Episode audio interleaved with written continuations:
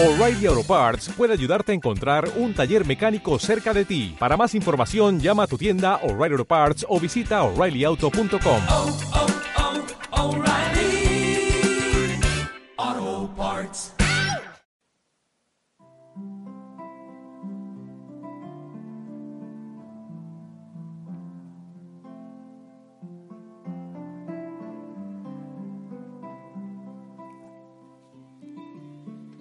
Hijo y buen día. Que el Señor te bendiga. Ora. Entra a tu corazón. Bueno, como lo dice el Señor. Entra a tu cuarto.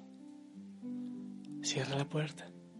Y el Padre que está allá en lo secreto, Él te va a recompensar, Él te va a escuchar, Él te va a hablar. Lo dije más completo. Bueno, lo dije un poco distinto de cómo está en la palabra, pero, pero es verdad.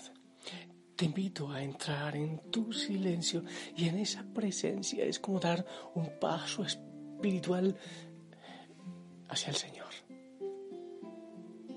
Y que venga el Espíritu Santo, te acompañe, me acompañe.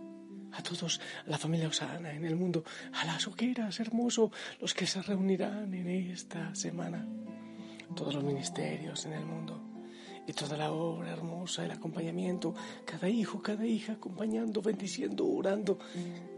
Hermoso. Y por favor intenta menos ruido, al menos el ruido innecesario.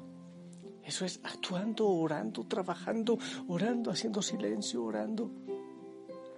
Pero evitando tanto ruido y mensaje innecesario. El Espíritu Santo nos ilumine, nos acompañe. Ven, Espíritu de Dios, ven. Clamamos tu presencia. Te necesitamos, ven. Con fuerza, con gozo, con alegría, con sanidad, con paz. Oramos hoy, como los lunes, por los que se van, por los que se han ido, por tantos que se están yendo, que nos están dejando, que se van a la eternidad. Que el Señor les acompañe quiero compartirte la palabra de Dios. La primera lectura, ¿te parece? Jeremías 28, del 1 al 17. Al principio del reinado de Sedecías en Judá, el mes quinto, Ananías, hijo de Asur, profeta natural de Gabaón, me dijo en el templo, en presencia de los sacerdotes y de toda la gente, así dice el Señor de los ejércitos, Dios de Israel rompo el yugo del rey de Babilonia. Antes de dos años devolveré a este lugar todo el ajuar del templo que Nabucodonosor, rey de Babilonia, cogió y se llevó a Babilonia. A Econías, hijo de Joaquín, rey de Judá, y a todos los judíos desterrados en Babilonia, yo los haré volver a este lugar, oráculo del Señor, porque romperé el yugo del rey de Babilonia. El profeta Jeremías respondió al profeta Ananías en presencia de los sacerdotes y del pueblo que estaba en el templo. El profeta Jeremías dijo, Amén, así lo haga el Señor. Que el Señor cumpla tu profecía, trayendo de Babilonia a este lugar todo el ajuar del templo y a todos los desterrados, pero escucha lo que yo te digo a ti y a todo el pueblo.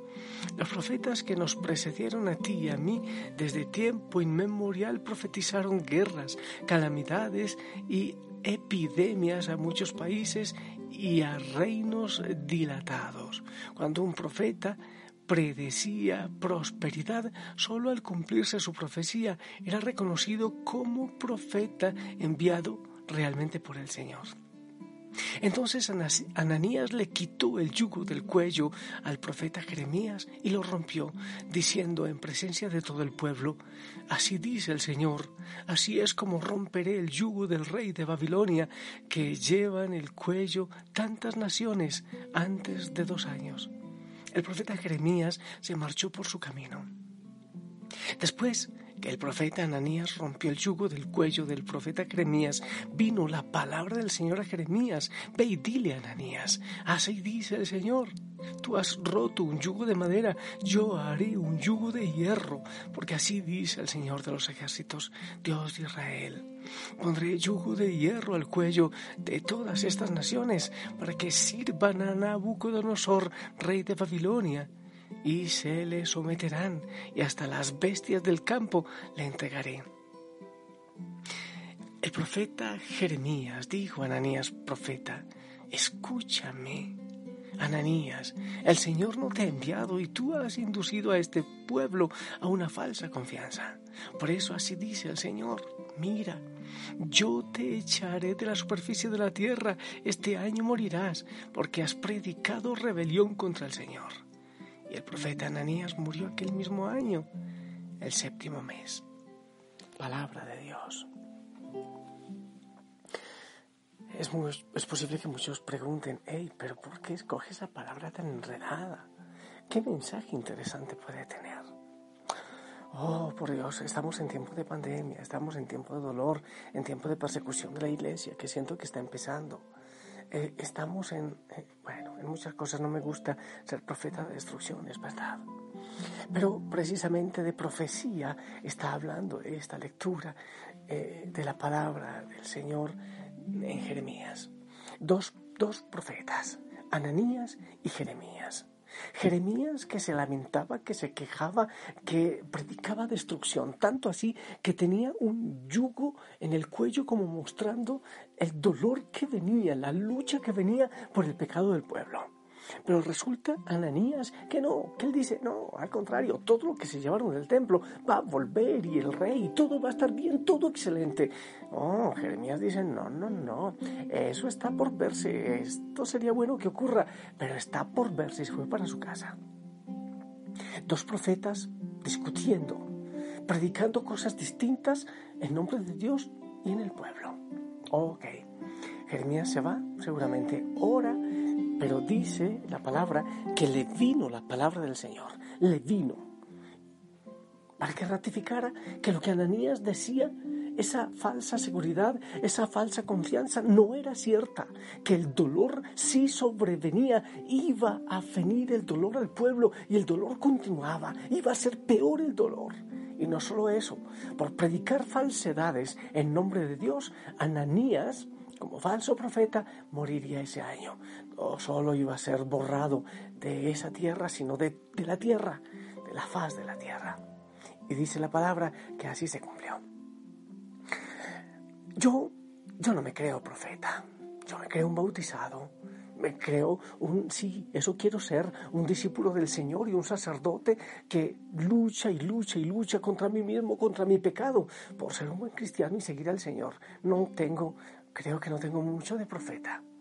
Pero ante la situación que estamos viviendo, yo, yo debo, debo decirlo, hace tiempo yo decía, un dolor viene, algo tiene que venir, algo está a punto de llegar. Yo no creí que me iba a tocar a mí, creí que iba a ser después de mi muerte, más viejito, no sé qué. Pero yo veía que algo fuerte venía. Yo pienso que no, hay que ser demasiado santo para ver muchas cosas que vienen en el mundo llega la persecución de la iglesia, vienen tantas debilidades, tantas cosas que se descubren, viene la pandemia, vienen tantas cosas.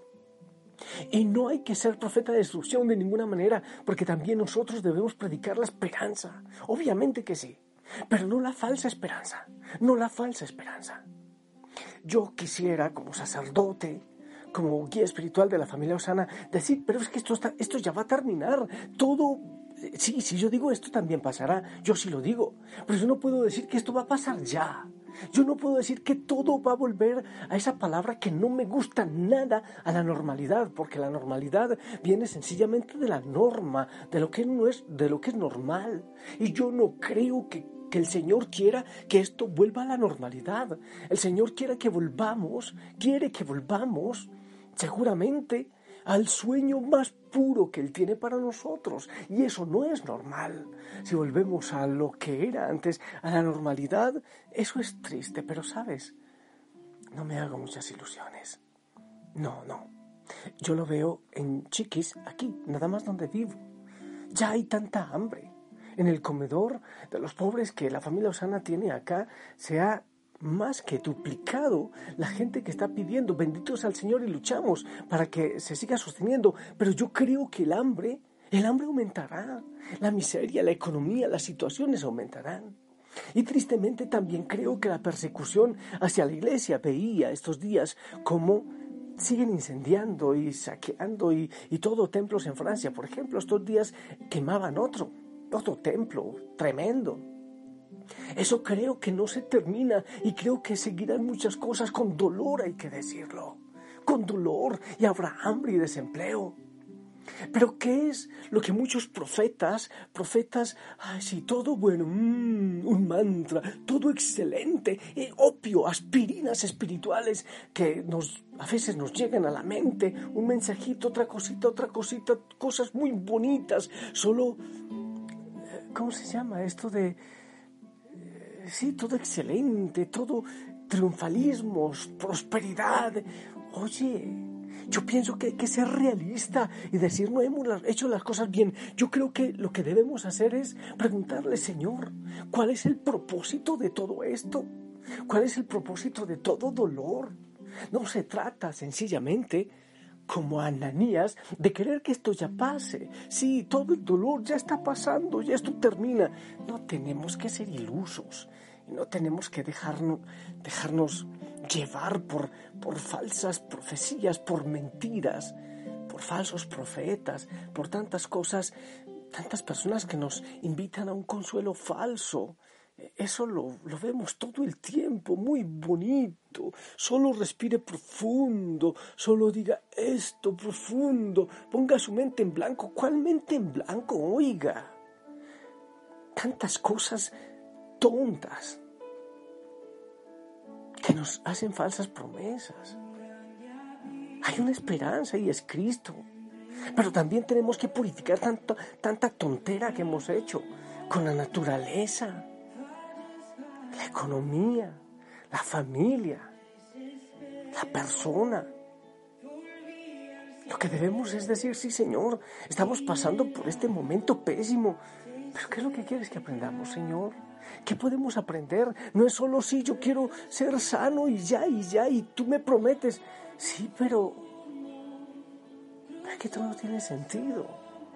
En el transcurso del tiempo y de la historia y del proceso salvífico, el dolor también tiene sentido, como lo tuvo el desierto para el pueblo, para el pueblo de Dios, como lo tuvo y lo sigue teniendo la cruz para cada uno de nosotros que la pasamos bien, no, y tenemos que luchar. Es que el Señor no quiere que suframos. Y yo, sabes, pienso que esta pandemia no es que el mundo se va a convertir. Guerras han ocurrido todo el tiempo. Pandemias han ocurrido muchas veces, hambruna y miseria. Y no hay muchas conversiones, es la verdad. Las conversiones se dan cuando en nuestro corazón decimos, yo soy de Cristo, Aún en las situaciones difíciles, muchos, aún ahora, dicen esto porque pasa, ¿qué va de Dios y se hacen a un lado? Son, los corazones los que se transforman, se dejan transformar por el Señor. Sí, Señor, esto es difícil y se complicará más, sí, no hay que ser iluso. Esto también pasará, tú sabes cuándo pasará, sí, sí pasará, pero eso no es ahora. ¿Qué es lo que queremos aprender? ¿Qué es lo que el mundo debe aprender? ¿Qué es lo que yo debo aprender? ¿Qué es lo que mi familia debe aprender como cristiano? ¿Qué es lo que tengo que aprender? Familia Osana, preguntarle al Señor, ¿cómo quieres que ayudemos en este momento, Señor? ¿Para qué nos estás preparando? ¿Qué puedo hacer ahora? ser motivo de esperanza, sí, de luz, pero, de conversión, pero la esperanza en Cristo, ¿no? Ay, lo de la nueva era, todo muy lindo, todo excelente, cosas muy lindas. Predicadores también falsos, a veces por, por llenar el bolsillo, predican tantas cosas de prosperidad. No, es eso. Estamos en dolor. No hay que bajar el moco, no hay que bajar la esperanza. Hay que tener la esperanza en Cristo. Mi esperanza está en Él. La cosa es aprender. La cosa es pasar el dolor, sí, pero con la lección, con el camino aprendido, poniendo el centro, en el centro de nuestra vida, al Señor.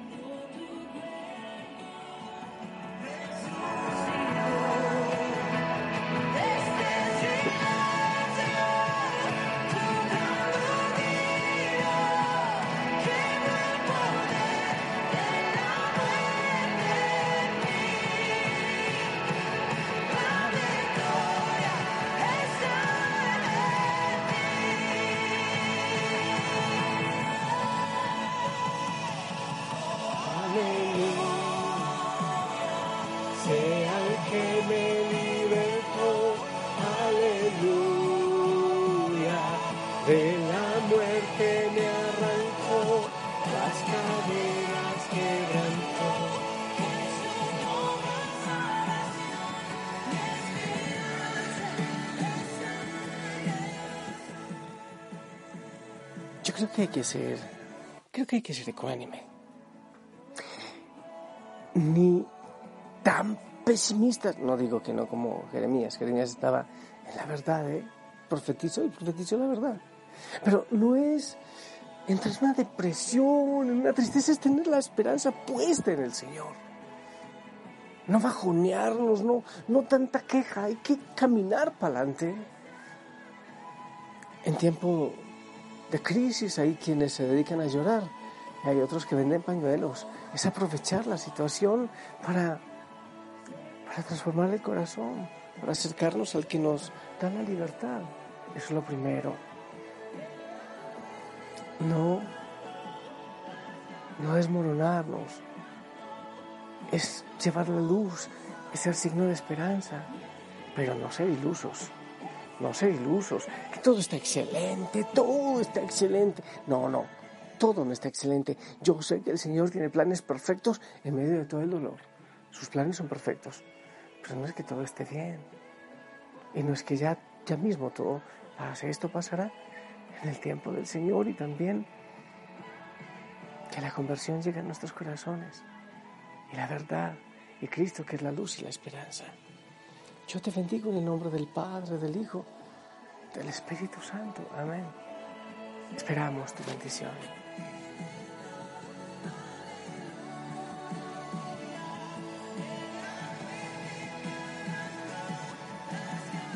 Amén, gracias. Hay pilas con los ananías de este tiempo. Pilas. Y pídele al Señor que te ayude a aprender lo que debes aprender en este momento. Te amo en el amor del Señor. Hermoso día. Sonríe. Adelante. No pierdas la esperanza, pero ponla toda en Cristo. Te amo en su amor. Sonríe, abrazos en casa. Y si el Señor lo permite, nos escuchamos en la noche. Chao.